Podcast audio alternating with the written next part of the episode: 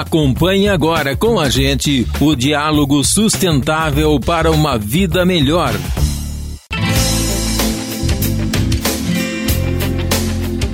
Então vamos o nosso compartilhando sustentabilidade, 10 dicas sobre sustentabilidade. 10 pontos para a consciência da sustentabilidade. Pensar nas questões ambientais, sociais e econômicas integradamente. Ter consciência que os recursos naturais são finitos, portanto, devem ser usados de forma equilibrada.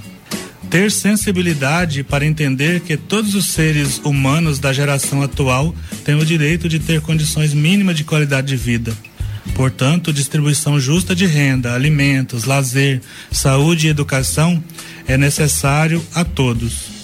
Ter sensibilidade para entender que as gerações futuras precisam de condições de boa sobrevivência com qualidade de vida. Ter consciência que o consumo descontrolado e o desperdício comprometem a qualidade de vida da geração atual e das gerações futuras evitar o descarte de coisas que podem servir a outros seres humanos, repassar aos outros o que você não considera útil para você, mas que possa servir ao próximo. Fazer coletivamente o que custaria mais caro fazer sozinho, como dividir uma carona com quem vai para o mesmo lugar. Praticar os três R's: reduzir, reutilizar e reciclar.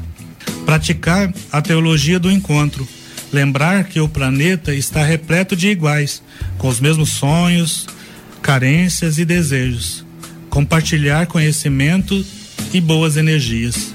Valorizar as tecnologias que otimizam os processos de produção e que evita desperdícios. Tecnologias que propicia produzir mais com menos matéria-prima e sacrifício humano ou animal. Afinal, menos pode ser mais mais inteligente, mais saudável e agradável.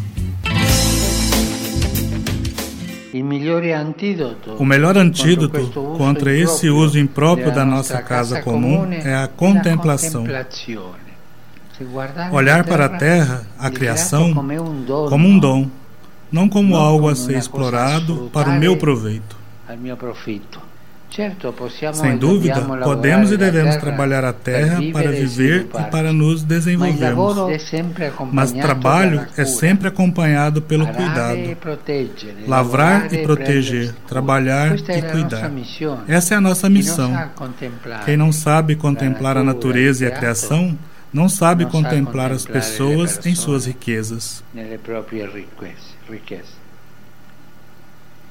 E quem vive para explorar a natureza acaba explorando as pessoas e as trata como escravas.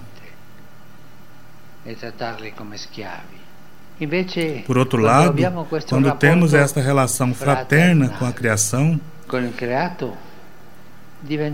nos tornamos guardiões da casa comum, guardiões da vida e guardiões da esperança.